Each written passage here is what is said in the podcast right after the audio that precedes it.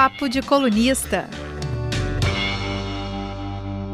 Hoje o programa no 50 do Papo de Colunista. Olha só que, que doideira, né? Que começou nas eleições de 2018, teve uma pausa ali, voltamos e hoje também o primeiro programa sem termos Vitor Vogas entre, entre nós, como parte oficial da nossa, da nossa trupe. Vitor resolveu seguir outros caminhos, seguir o seu doutorado em literatura, né? É, literatura é alguma coisa, o Vitor foi fazer lá na UFES. Vai fazer muita falta para gente, Vitor. É, boa sorte no seu caminho. A amizade continua. E vamos em frente. Já deve ter mais gente acompanhando aqui a live agora. É, essa essa enroladinha básica, né, para a galera ir entrando aos poucos. Cara, hoje a gente vai falar sobre um assunto que está muito em voga nesse último ano, porque estamos vivendo uma pandemia ainda, infelizmente. Então, tem falado muito de saúde mental. Muita gente foi para casa trabalhar, achou que ia ficar dois meses em casa, está há um ano, como é o nosso caso. É, e esse assunto volta e meia, todo mundo conhece alguém que, tá, que passa por dificuldades e não sabe identificar exatamente o que, pelo que aquela pessoa está passando, a pessoa próxima, um colega de trabalho. Então, para falar um pouco sobre isso, hoje a gente trouxe, convidou a doutora Letícia Mameri, que é médica do trabalho e psiquiátrica, psiquiatra, psiquiatra que eu me misturei aqui. É diretora da Associação Psiquiátrica do Espírito Santo, diretora da AMES, é coordenadora da, da Comissão de Psiquiatria do Trabalho e da Associação Brasileira de Psiquiatria, além de doutoranda em bioética pela Universidade do Porto, em Portugal. E vamos falar bastante sobre saúde, saúde mental, é, como lidar com esse, com esse isolamento, muito saúde mental no ambiente do trabalho, nesse novo ambiente de trabalho que se constituiu nesse último ano. E você já sabe, eu sou Rafael Braz, estão comigo os colunistas da Gazeta Leonel Ximenes. Boa tarde, gente. Programa 50. Obrigado, doutora Letícia, por aceitar o convite. Vamos ter um bate-papo aqui muito importante para todos nós que estamos vivendo este momento tão especial e tão difícil das nossas vidas. Doutora Letícia pode nos ajudar a compreender e até, de repente, amenizar esse sofrimento todo. Muito obrigado, doutora Letícia. Eu que agradeço. E Beatriz Seixas. Oi, gente, boa tarde para todos. Que bom estar aqui com vocês nesse programa 50. Né, obrigado por quem nos acompanha desde o início, ou por quem está chegando agora.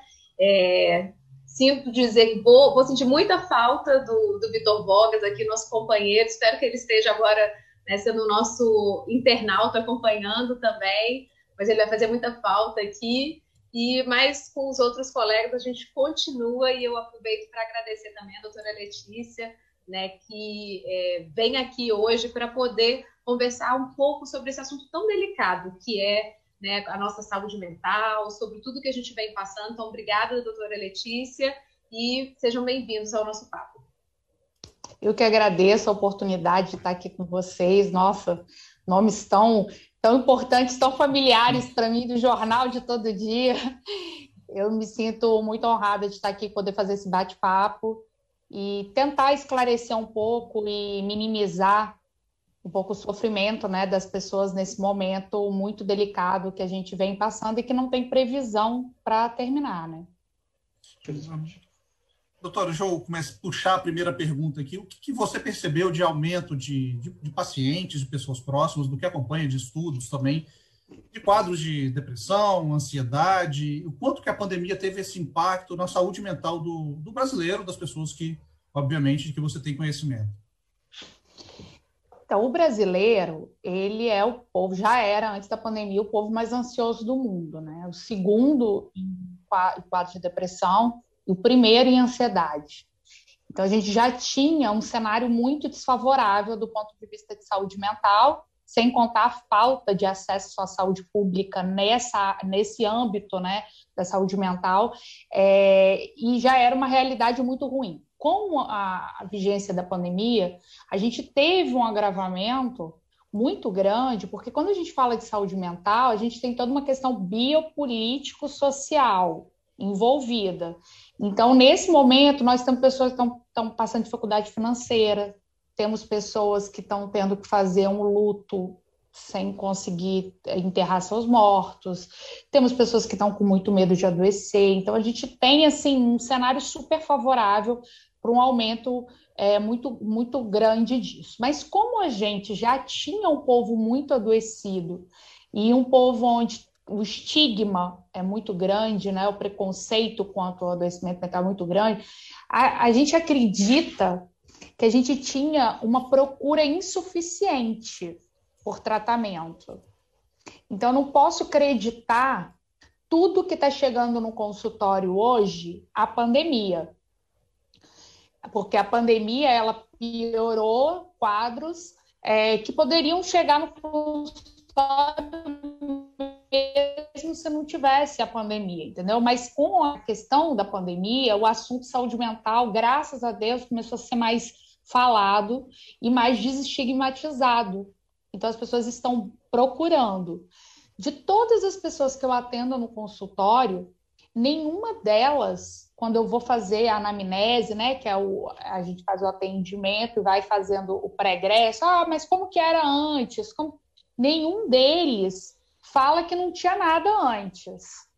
Todos já tinham uma condição fragilizada, que só foi agravado nesse momento. Não, então, a pandemia por si só, a gente sabe que ela pode agravar e iniciar quadros psiquiátricos até de forma orgânica. O COVID, ele altera a parte do sistema nervoso central. Mas se a gente for colocar só pela parte biopsicossocial e o que está chegando no consultório, é, a gente está tendo pessoas procurando que já deveriam ter procurado, entendeu, Rafael? É uma busca, uma busca que estava latente. Acho que pode ser um pouco de. As pessoas estão com, estão com mais informação sobre isso, ou as pessoas estão tentando. Por que, que eu estou me sentindo assim agora? Ou é de tanto que está sendo falado, né? Tomar cuidado, isolamento é complicado, tudo. É, é um mix dos dois? É, por que, que as pessoas têm tido essa procura, assim, agora? Eu acredito que é a soma de tudo. É a som, é junta é, que o caldo entornou completamente. Então, quem conseguia se segurar, que eram essas pessoas que eu te disse, elas não estão conseguindo mais se segurar, está muito, muito pior do que era antes soma a questão das pessoas estarem falando sobre isso.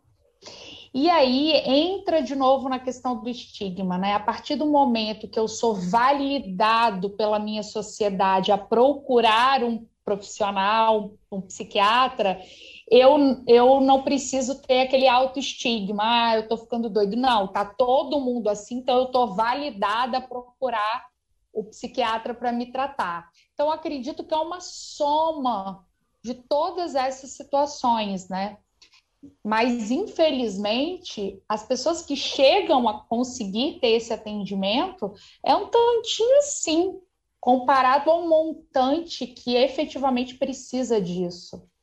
E quais têm sido, doutora Letícia, os principais sentimentos, né, as principais queixas das pessoas que têm a oportunidade né, de buscar um acompanhamento médico? O que, que elas mais relatam esse sofrimento né, que, que vem acontecendo e foi intensificado agora nesse período de pandemia?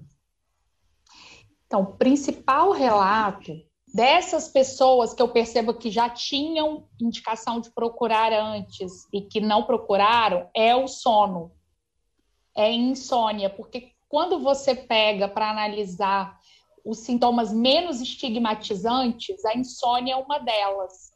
Então as pessoas elas se permitem ter insônia, mas muitas vezes não se permitem aceitar que estão deprimidos ou que estão com transtorno de ansiedade grave. Então muitos já vêm para o consultório quando eu começo a fazer as perguntas, né, para identificar o terreno. Eles já falam assim: olha, mas o meu problema é sono. Eu vim te procurar porque eu tô com problema no sono. Então ele já corta e atravessa, assim, olha, eu não tenho mais nenhum problema, meu problema é só que eu não estou dormindo bem. E aí, quando a gente vai procurar a origem disso, porque insônia é uma coisa assim, tem livros imensos, vários volumes só sobre insônia a gente vai procurar, a gente acaba se deparando com quadros psiquiátricos bem complexos. Mas a insônia tem sido a principal procura. Outra coisa que tem procurado bastante é a irritabilidade. principalmente mulher, porque as mulheres estão tendo que lidar muito com os filhos em homeschooling, dando aula, né? E aí estão perdendo a paciência com as crianças, não estão conseguindo gerenciar. E aí também, quando a gente vai procurar, já tinham quadros instalados, ou piora, né? Mas é o sono e a irritabilidade. Doutora Letícia, é, nesse período de pandemia, há, há, vários fenômenos acontecendo na vida das pessoas. É, existe é, uma privação do convívio de familiares, de amigos, ausência de momentos de lazer, interrupção de atividades físicas. Houve também, muitos casos, queda da renda familiar, do nível de vida que a pessoa tinha, uma forma material falando, né? É, principalmente morte de pessoas queridas, pessoas próximas, né? É, você pode identificar, desses fenômenos que eu listei aí, qual é o que está contribuindo de uma forma mais significativa para, para o agravamento, por exemplo, de casos de depressão? É, é a junção desses fenômenos ou um, algum deles tem uma participação assim, mais efetiva, mais fundamental num quadro de depressão, por exemplo? Tá um pouco difícil, Leonel, separar qual desses teria um impacto maior, digamos assim, né?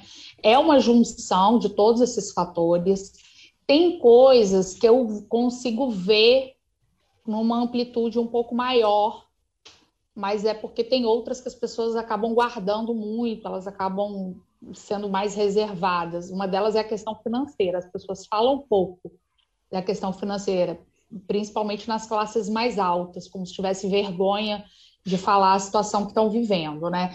Mas as questões relacionais, como um todo, elas com certeza são as mais relatadas. E aí, quando a gente fala de questão relacional, a gente tem as relações que estão sendo interrompidas por causa do distanciamento social, a gente tem as relações que estão sendo intensificadas por causa do distanciamento social, que são as relações familiares.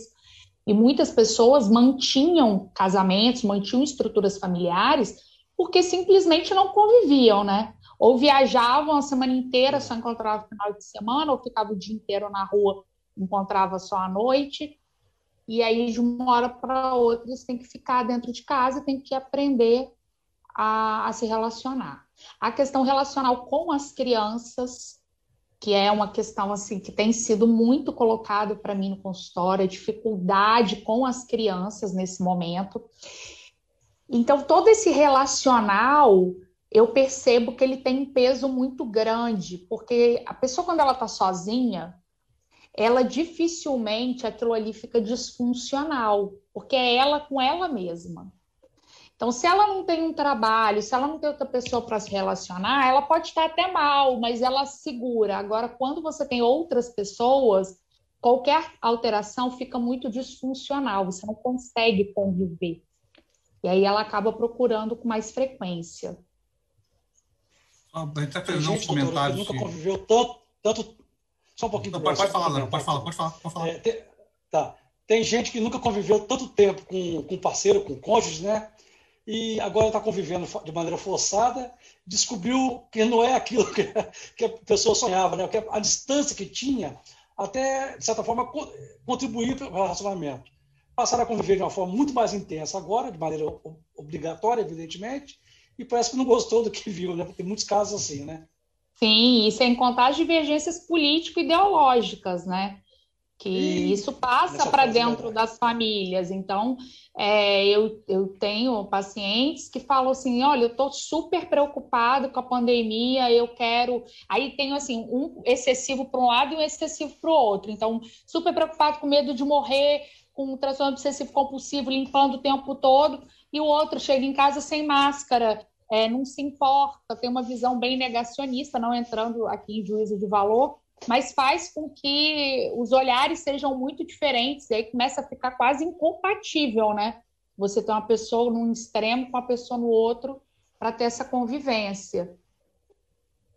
Estou só chegando vários comentários aqui, gente falando, o Luciano falando, verdade, eu mesmo estou muito mal, perdi o emprego por falta ontem por causa da falta de ônibus, né? Tem ainda esse isolamento, esse lockdown que a gente acaba tendo que viver para tentar diminuir um pouco. Ontem tivemos 110 mortes em no Espírito Santo, no registro, um recorde de longe. E, então, as pessoas estão tendo que lidar com isso que a, a doutora falou também, de questão de emprego, tudo. Também tem, ó, tem a, a Josi falando que só dorme à base de remédio. Mesma coisa com a Luzia. E tem gente falando que ó, apagou, vivo só, mas sempre trabalhei. Agora estou em casa direto estou quase surtando. Então, é realmente vivemos né, um, um, período bem complicado. E, e engraçado que a doutora falou de, de insônia. E insônia é uma coisa que às vezes é até meio romantizada, né? De, ah, não, eu sou da noite, eu sou noturno. É normal. Ah, não, durmo três horas por noite e tá tudo bem. Vamos ficar esperto, né? Porque é, essas coisas mexem muito com, com, com, a gente. E até já falou um pouquinho disso, mas o que, que as pessoas podem ficar espertas, né? Puxando pela, pela insônia. O Leonel aparentemente caiu, mas continuaremos. É, ficar espertas tipo, no, no, no cônjuge, eu falar no cônjuge, tão, tão de fazer piada do, do Sérgio Moura lá, acabei de falar, falar cônjuge já que agora. É, no, na esposa, no marido, nos filhos, nos colegas de trabalho, que às vezes é aquela pessoa que você trabalha do seu lado o dia inteiro e acaba você perde um contato. E o que, que a gente pode ficar esperto de, de comportamentos mesmo dessas pessoas de para saber, porque é aquela coisa de observar mesmo, né? Cuidar do para identificar e ajudar é, né, essas pessoas. Cuidar de quem está próximo, cuidar dos que gostamos, tudo. Então, é, eu sempre falo, Rafael, o seguinte, que a gente tem um padrão próprio, né? Cada ser humano funciona de forma diferente. Então, eu tenho o meu padrão. Quem convive comigo conhece o meu padrão, ou deveria conhecer. Quando eu saio do meu padrão para qualquer coisa, a gente precisa levantar as anteninhas. Então, assim, padrão de alimentação, padrão de sono, padrão de resposta, padrão de irritabilidade. Então, essas reações fisiológicas, que são as reações básicas do ser humano, o ser humano, como até um animal é, que ele é, ele tem as reações básicas. Essas reações básicas estando alteradas, nós precisamos é, ligar o sinal de alerta.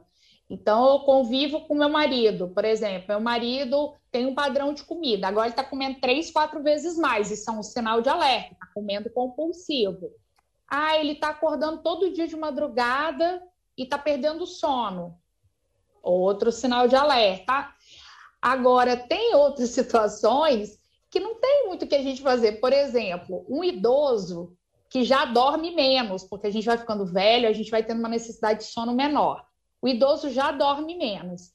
Aí a família quer que um idoso que sempre dormiu seis horas vá ficando velho e vai dormir oito horas. Ele não vai, ele vai dormir seis horas para menos. Então, essa questão do nosso padrão habitual, ele é muito importante.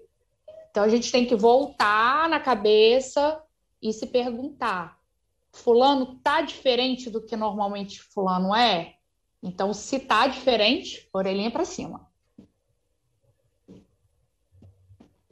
Doutora Letícia, é, outro ponto que eu queria tocar aqui é se há um perfil, é, principalmente nesse período da pandemia, que a gente tem identificado, né, que a senhora e outros médicos têm identificado de pessoas que buscam mais é, essa ajuda ou que estão sofrendo mais. A senhora já citou aqui um pouquinho antes da, né, nas, em respostas anteriores, que algumas mulheres né, estão sentindo mais irritabilidade. Eu li também já sobre isso, falando que a sobrecarga sobre a mulher, mais uma vez, né, ela, ela acontece e acaba né, respingando aí no comportamento e na saúde mental. É, são as mulheres, de fato, que têm sofrido mais nesse período ou não? São, são os homens, são os mais jovens, mais, é, mais velhos? Né? Quem é que está, é, principalmente, sendo mais atingido nesse momento? Se tem um perfil que dê para a gente traçar aqui. Então, o que chega no consultório inicialmente são as mulheres, mas essa é uma característica da mulher. A mulher ela tem uma tendência a se cuidar mais e a procurar ajuda antes. O que está acontecendo de forma interessante nessa pandemia é que está vindo a família inteira. Vem a mulher, ela traz o marido, eles trazem os filhos, ou traz o filho, daqui a pouco vem o marido, vem a mulher. Então, eu estou tratando de famílias inteiras. É, coisa que fora do, do período da pandemia, a gente via menos. Mas quando eu paro para analisar, Beatriz, o, a, qual o público que está mais, mais afetado, Eu não acho que não, não é o gênero, a gente tem que olhar a faixa etária. E tem, a, claro, a faixa etária dos que trabalham, que aí é questão de condição financeira, mas se a gente tirar isso e pensar no público em geral, eu acredito que o adolescente, o adulto jovem está muito afetado. Talvez mais do que os outros. Por quê? A, a mulher, o homem, normalmente eles têm um trabalho. E o trabalho funciona como protetor. Nesse caso, ele protege contra o adoecimento mental. Por mais que a gente pense, nossa, trabalho, estou exaurida, estou cansada, experimenta ficar sem trabalhar nesse período, está muito pior, tá? Então, eu descobri isso rápido. No ano passado, logo que começou a pandemia, eu tirei uma semana de férias e fiquei uma semana parada, eu quase enlouqueci. E aí eu, eu vi o tanto que o trabalho ele ele estava ajudando as pessoas nesse momento. Agora, o adolescente e o adulto jovem não tem isso. A maior parte do, dos adultos jovens ainda está estudando, os que chegam no meu consultório são universitários, e os adolescentes. As crianças, elas estão afetadas? Estão, mas criança tem toda aquela coisa lúdica na cabeça, então ela tem algumas válvulas de escape diferentes, inerentes à criança.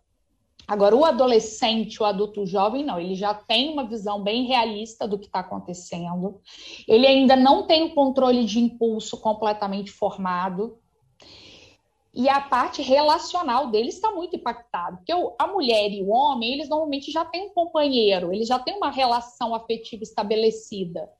Agora, o adolescente, o adulto jovem, não, ele tinha que ir para festa, para ficar com alguém, para conhecer. E isso está tudo interrompido. Então, não tem mais o coleguinha da escola que rolava uma paquerinha, não tem mais, mais a festa para se encontrar.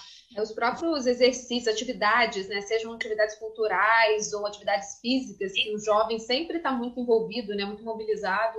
Então, muda, você tira ele de todos esses grupos, né? Sim, tira de todos os grupos. E o jovem, ele ainda não fez uma constituição de grupo familiar fixo, além do pai e da mãe.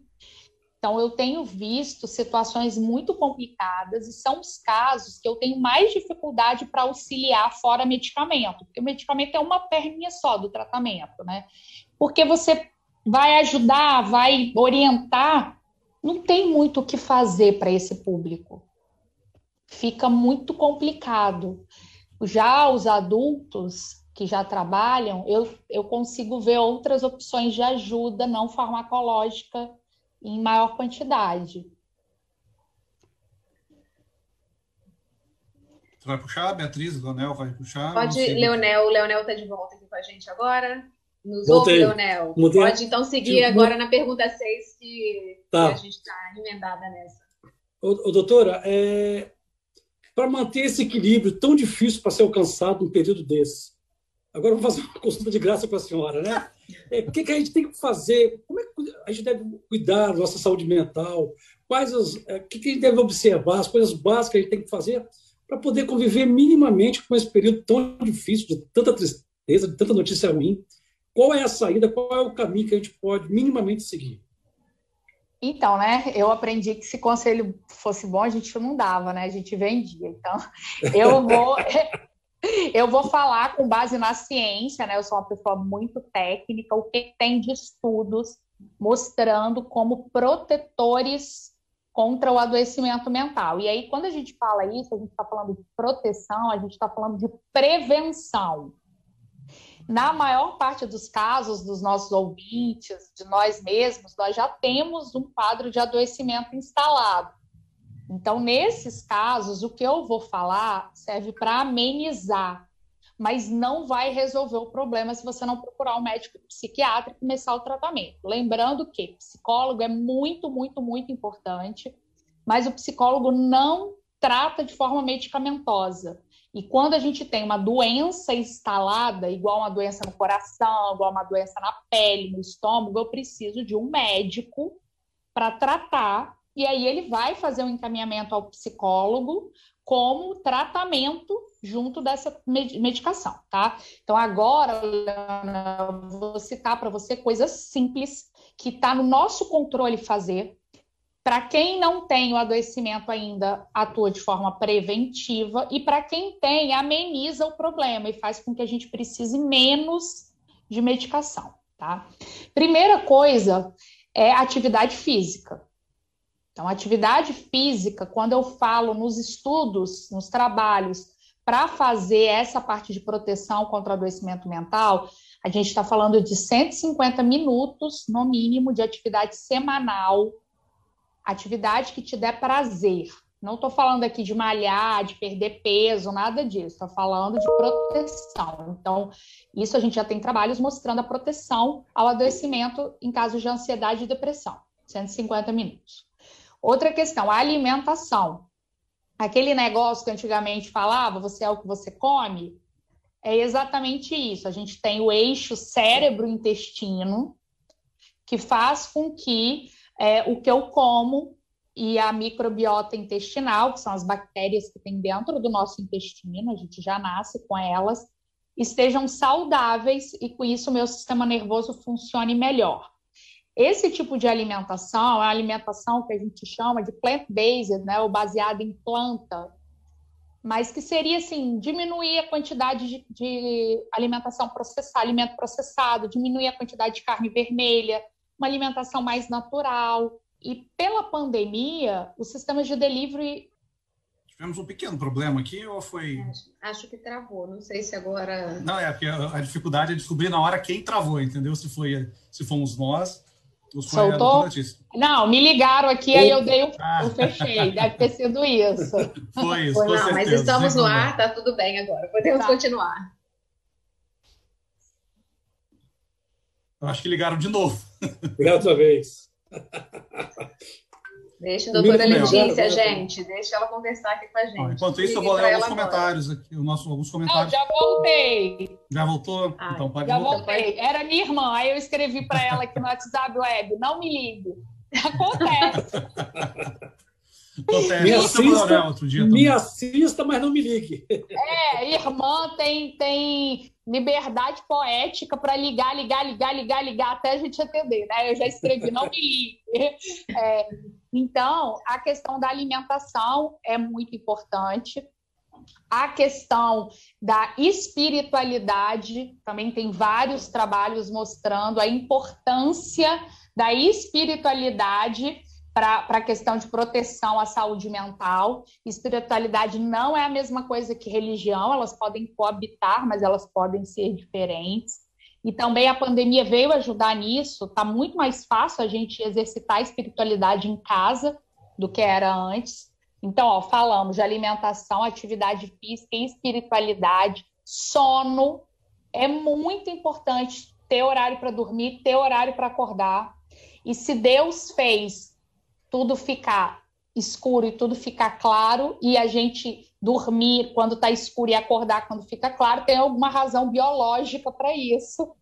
Então, não é para dormir quando está claro, nem ficar acordado quando está escuro, salvo as exceções de quem tem que trabalhar nesses horários alternativos, porque o corpo ele precisa do ciclo sono-vigília funcionando. Então, horário noite é para dormir, dia para ficar acordado por causa dos nossos hormônios. Eu vou tomar um puxão de orelha por causa disso, tá? Eu, eu, eu tenho horário para dormir, é de, é de 5 às 11, a meio-dia, meu horário de dormir. Então, seu corpo não entende isso. O seu corpo entende que você está fazendo uma coisa ruim para ele. Então, é importante a gente regular essas questões, faz diferença e isso tem um impacto muito grande. A gente sabe que sono tem um impacto muito grande no adoecimento mental. A terapia, ela é muito importante, mas aí eu volto naquilo que eu falei, né? A terapia, hoje em dia, o psicólogo, ele tem linhas igual a medicina tem. Então, a, aquela pessoa que fala assim, ah, eu fui no psicólogo, não gostei. Provavelmente foi numa linha que não era adequada dela. Ah, mas como que eu vou fazer para saber?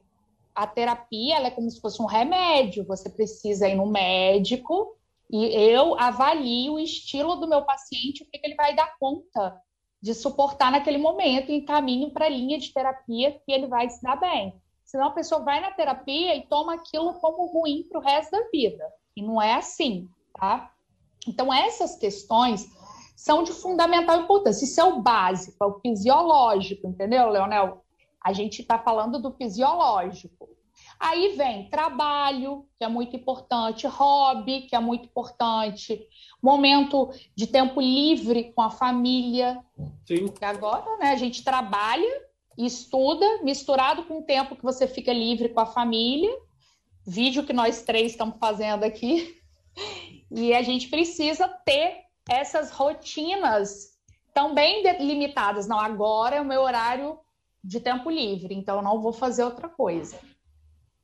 Só antes de Rafael também ir para a próxima pergunta aí, que tem até essa relação né, do trabalho e de como as coisas se misturam, a gente trazer também aqui alguns comentários. A gente tem até o comentário da Renata Rasselli, que é colunista aqui também de A Gazeta, né?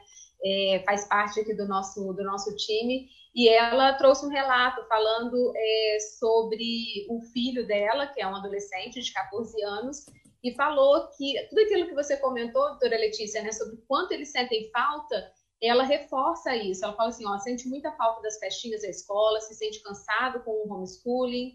É, toda a geração deles se queixa né, dessa, dessa mesma coisa. Então, assim, o relato de uma mãe, né, que a gente é, é na teoria a prática que a gente está trazendo para vocês. E, e outras pessoas também estão aqui falando, né? Muita gente falando como tem dificuldade com sono. A Solange Moreira está aqui dizendo, é, dizendo que só dorme quatro horas por noite. A Cássia falando que toma remédio né, é, com frequência. A Maria, Maria ou Maria Lima, falando que ela engordou muito e que está triste com essa pandemia.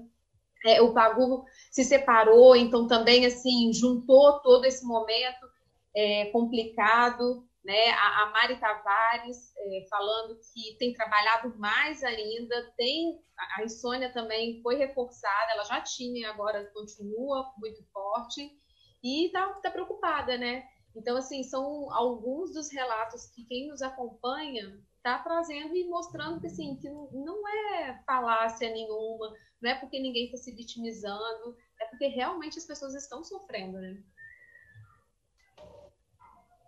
É, o sofrimento ele está muito grande mesmo. A gente percebe isso. É um sofrimento muito grande e a gente precisa falar a respeito, né? Então, vocês estão de parabéns pela, pela iniciativa. Eu só tenho que agradecer novamente essa oportunidade que a gente está aqui falando com o público e esclarecendo essas dúvidas. E é claro que, essa, falando para quem está nos ouvindo, assistindo nesse instante, todos esse papo, várias perguntas já foram feitas, o o papo vai ficar salvo aqui no YouTube, aqui no Facebook da Gazeta, e vai virar um podcast depois também. Então, é, pegou pela metade, calma, pode voltar depois e, e acompanhar o nosso papo de colunista com a doutora Letícia Mameri desde o início. Tem umas perguntas também chegando, doutora, sobre muita gente falando a questão do home office, de trabalhar em casa, e com isso aqui, né? O telefone celular que você acorda, pega e tem mensagem do chefe, mensagem do colega. Então você não tem mais aquele. Pode ter, né? Deveríamos ter, na verdade, aquele tempo de levantei, vou fazer um café, vou sentar, vou, vou ver alguma coisa. Você já acorda, fala por mim, já acordo, já levanto, já sento de pijama aqui, já começo a fazer algumas coisas. Minha esposa, o mesmo caso. O colega Zonel, eu sei também que é o mesmo caso.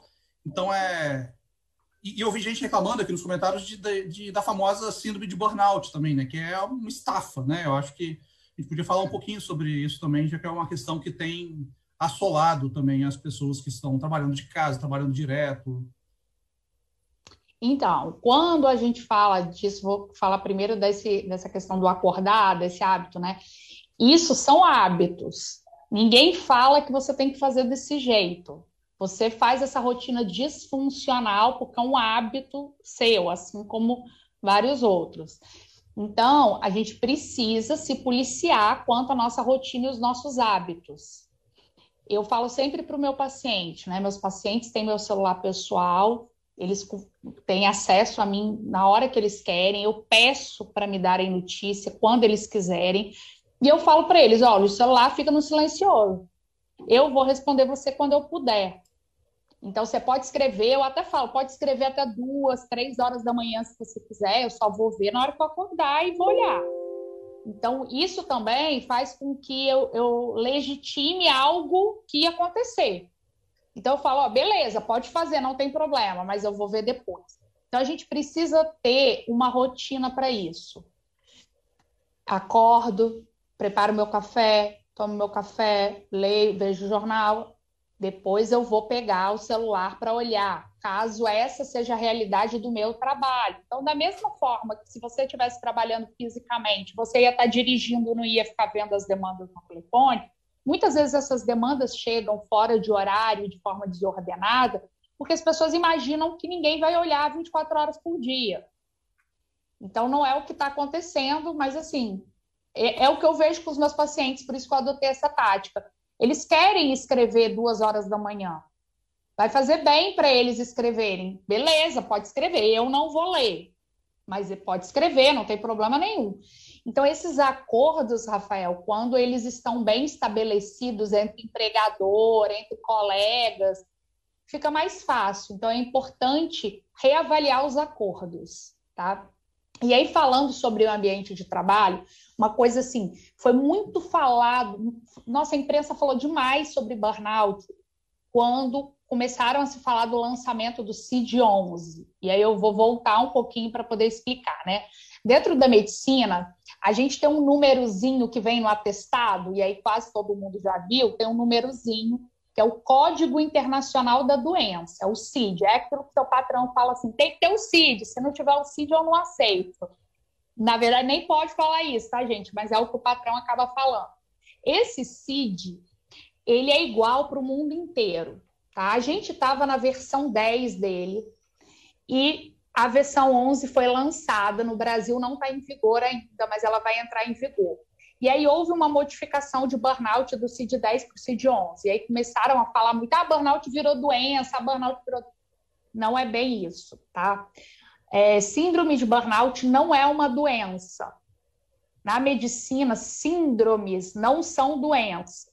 Síndrome é considerado um conjunto de sinais e sintomas, não é doença. Esses sinais e sintomas, eles podem estar dentro de doenças, dentro da depressão, dentro do transtorno de ansiedade, mas burnout por si só não é uma doença. E o que, que mudou do CID-10 para o CID-11? No CID-11, burnout é especificamente exaustão pelo trabalho. Só exaustão pelo trabalho.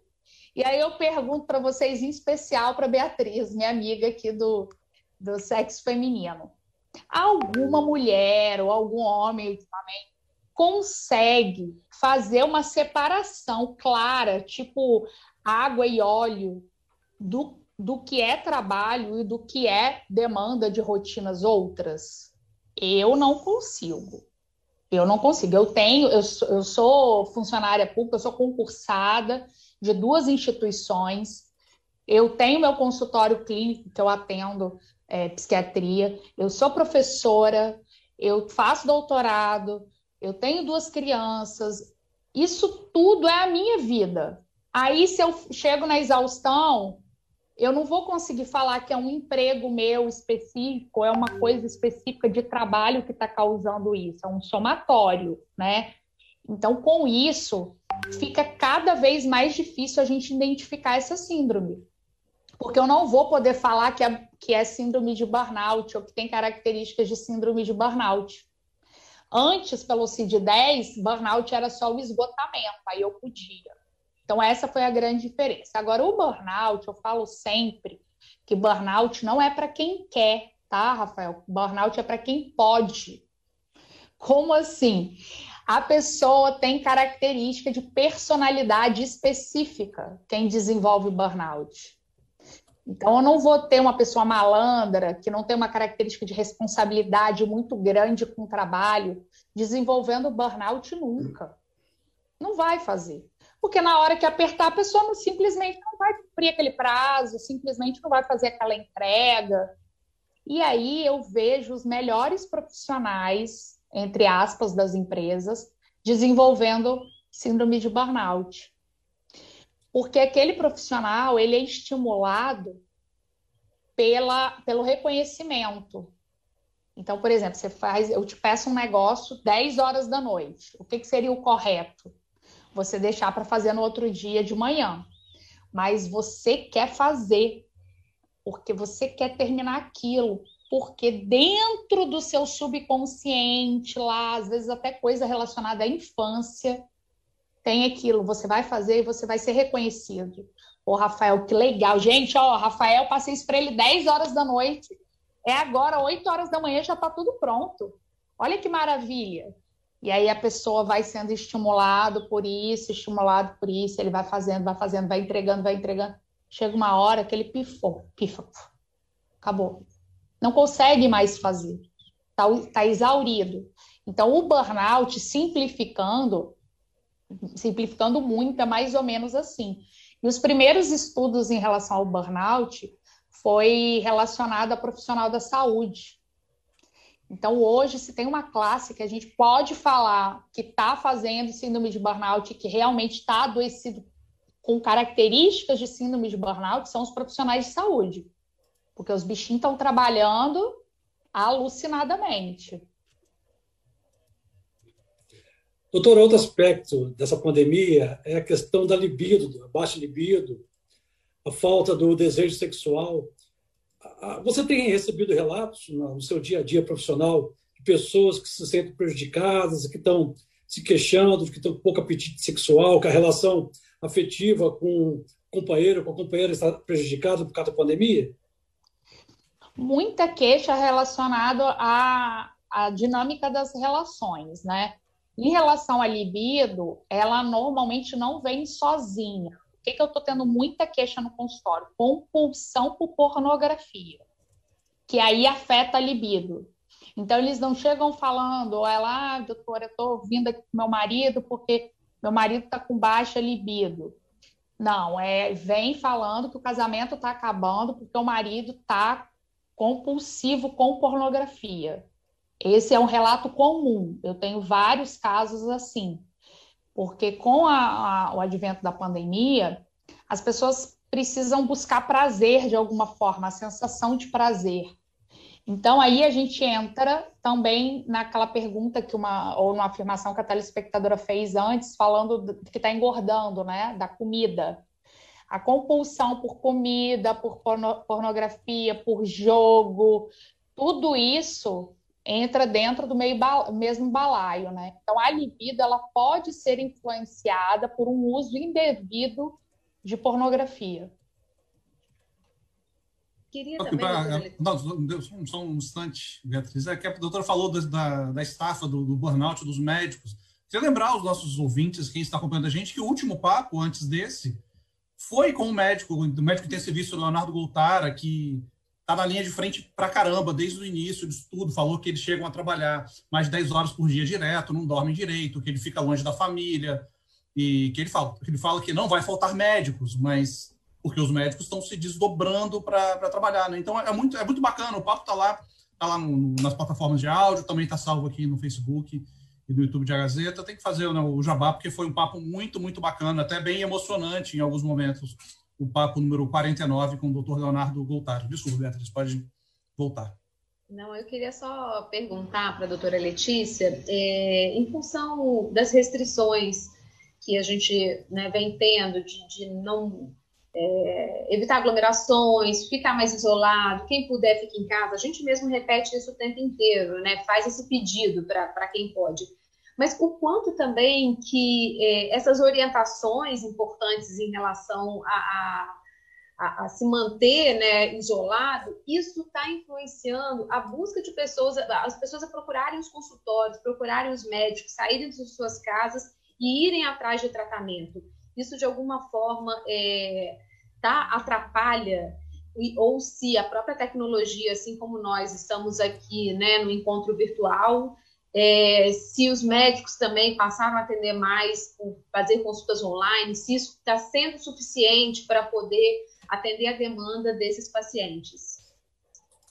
Então, a questão da busca pelo acesso à saúde, né, ela está variando muito de área para área.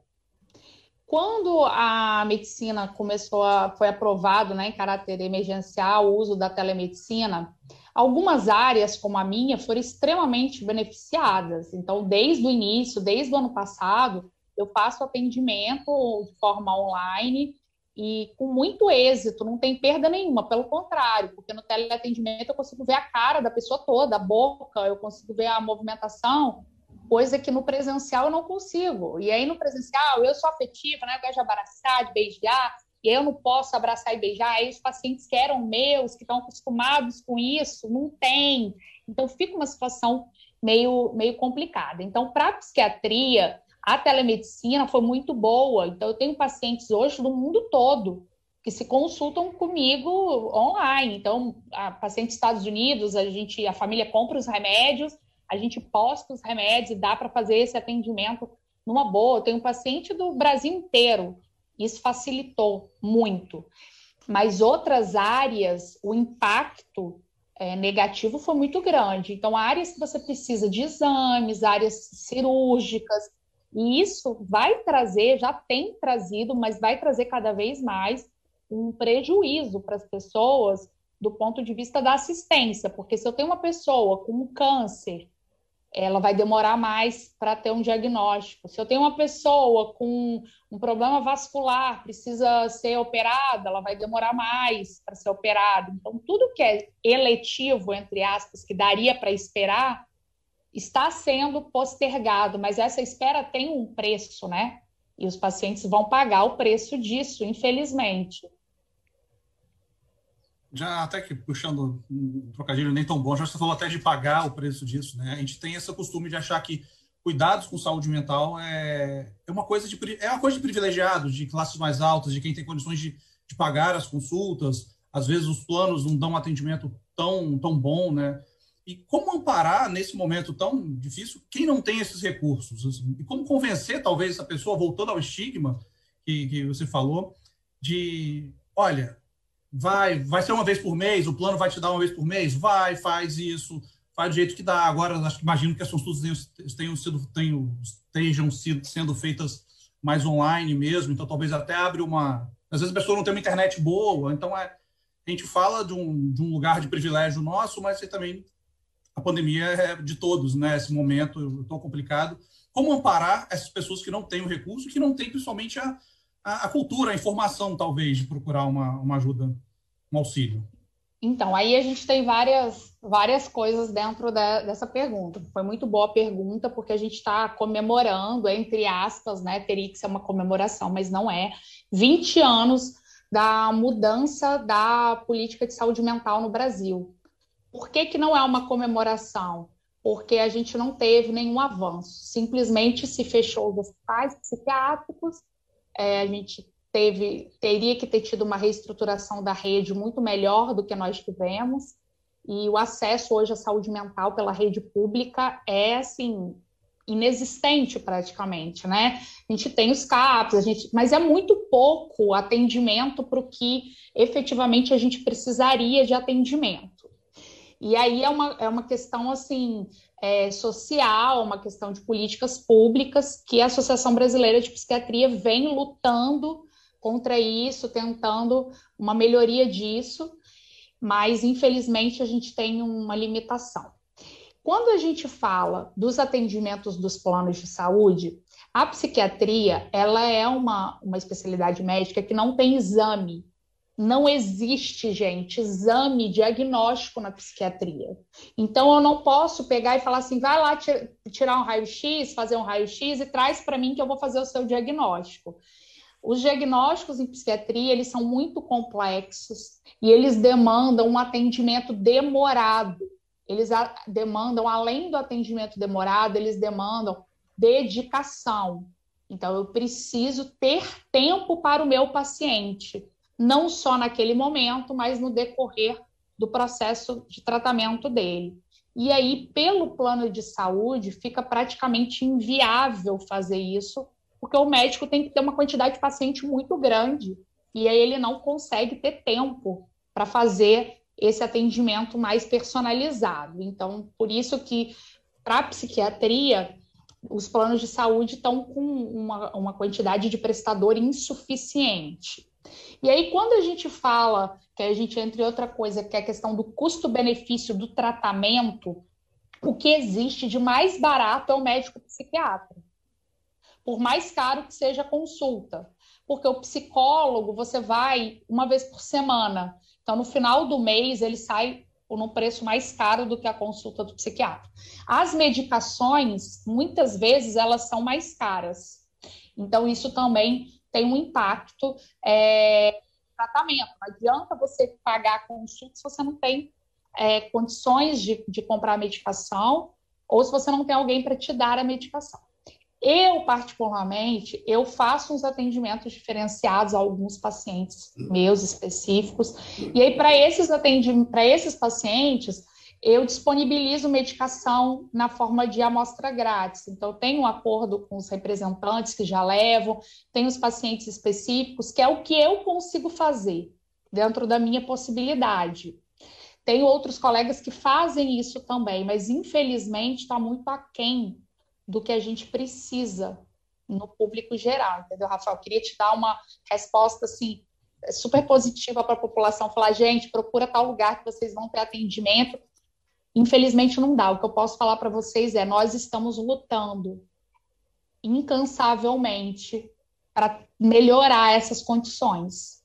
É o que a gente, o que eu consigo fazer.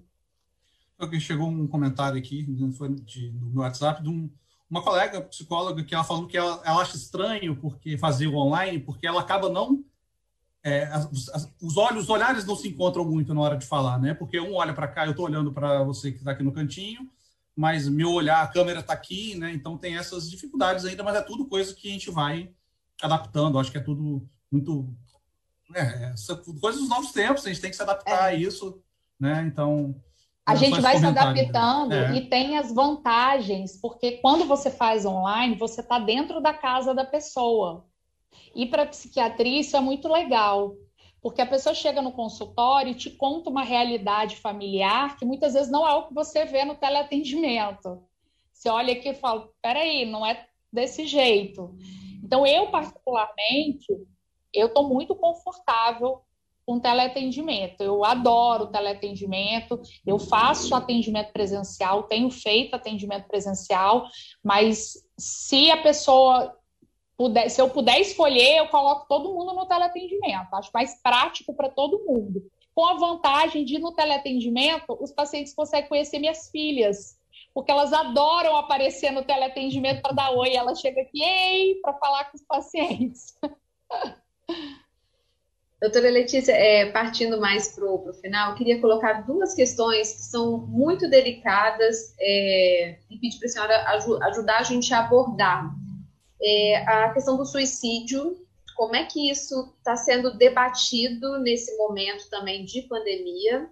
E outro, como as pessoas também estão é, lidando com o luto, porque nós estamos já há mais de um ano né, vendo pessoas próximas, amigos, familiares, é, indo, né, deixando a gente aqui. Infelizmente, às vezes você nem tem alguém tão próximo, mas ouvir que mais de 4 mil pessoas morreram por dia nas últimas 24 horas por causa de uma, uma doença deixa a gente muito mal. Assim, cada vez que esse número é divulgado, é, é eu realmente eu fico ontem eu tava fiquei pesada assim triste demais de ver os 110 mortos no Espírito Santo mais de 4 mil no, no Brasil é, deixa a gente muito triste, mesmo que eu não tenha perdido alguém tão próximo diretamente, né? Isso me toca. Como que a gente lida com o luto também nesse momento? Então, são dois temas realmente bem delicados. Em relação, até pelo, pela agendatória, eu vou dar, vou dar uns toques mais, mais sucintos nisso. É, em relação ao suicídio, eu queria deixar claro que a maior parte das pessoas que comete esse ato ou que tenta, né, tem um adoecimento mental.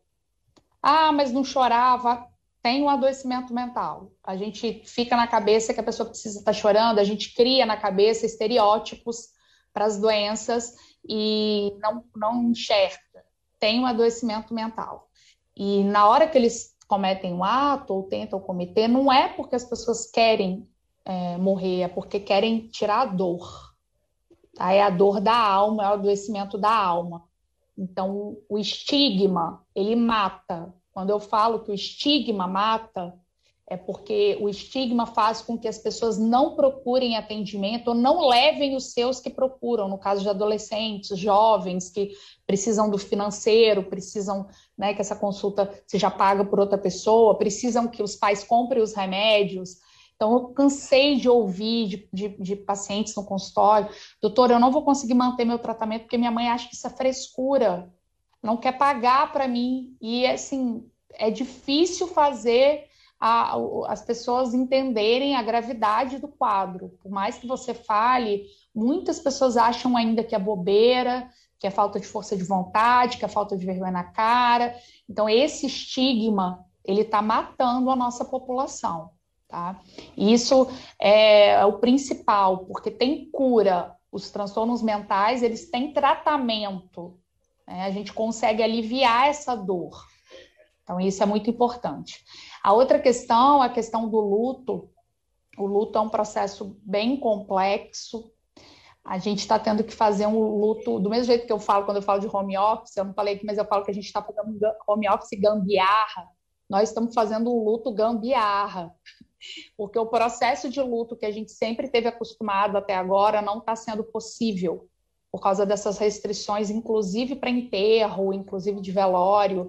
Então, tudo está sendo é, impactado nesse processo de luto. O luto ele é normal, a pessoa tem que passar pelas fases do luto.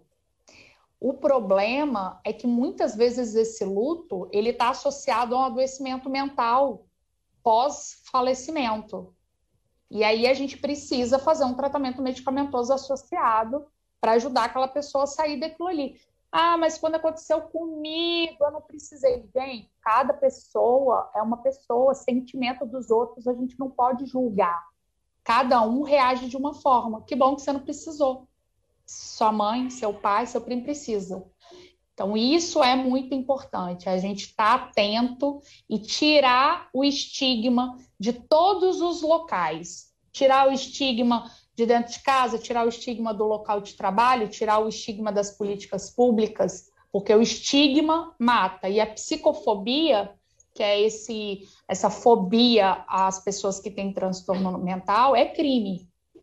Da mesma forma com qualquer outra discriminação. É, eu tinha falado que a gente estava encerrando, mas chegaram aqui algumas perguntas, doutora Letícia, só para a gente também dar atenção aqui, quem, quem nos acompanha, né?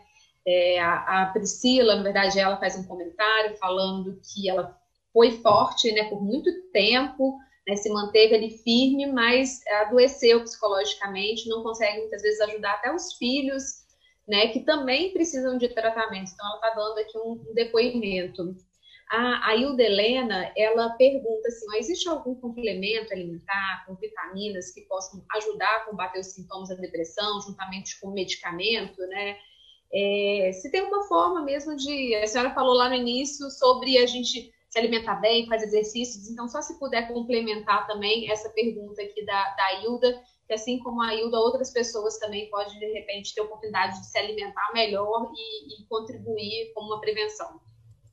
Então, não existe, Hilda, infelizmente, nenhum complexo vitamínico. Isso que eu estou falando para vocês, estou falando de literatura, de trabalho científico validado né, no meio médico. Não existe nenhum complemento vitamínico que por si só consiga isso.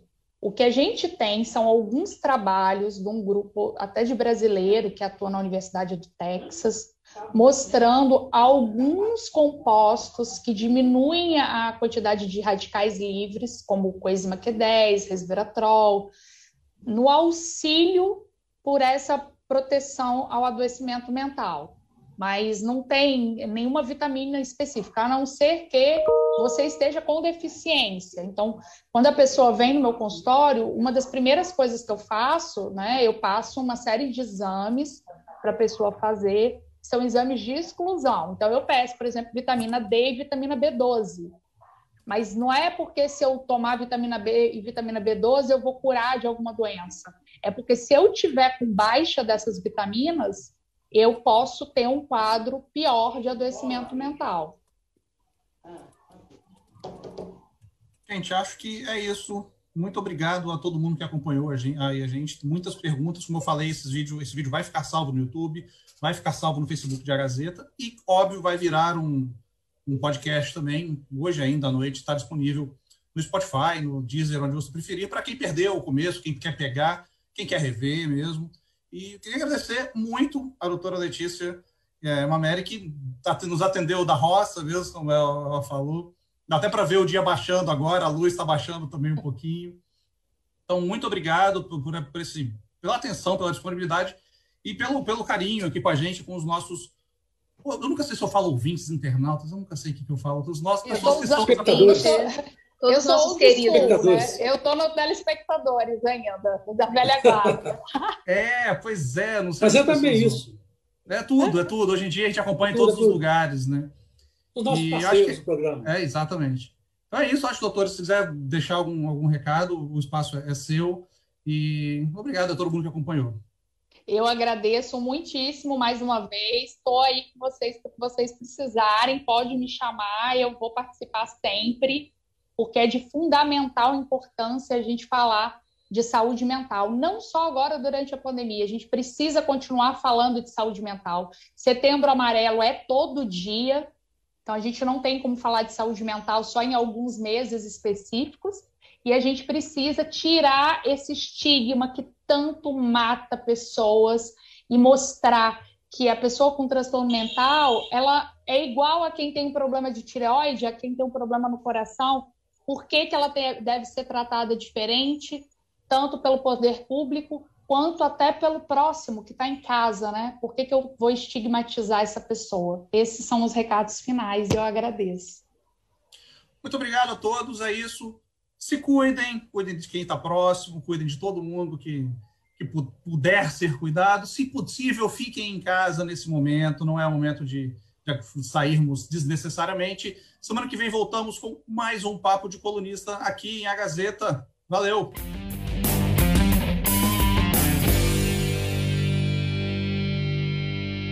Na próxima semana tem mais Papo de Colunista em agazeta.com.br e nas principais plataformas digitais. Trabalhos técnicos, Farley Silva. Sonoplastia, Murilo Marim. Edição, Vanessa Escardo. Direção-geral, Elaine Silva. Papo de Colunista.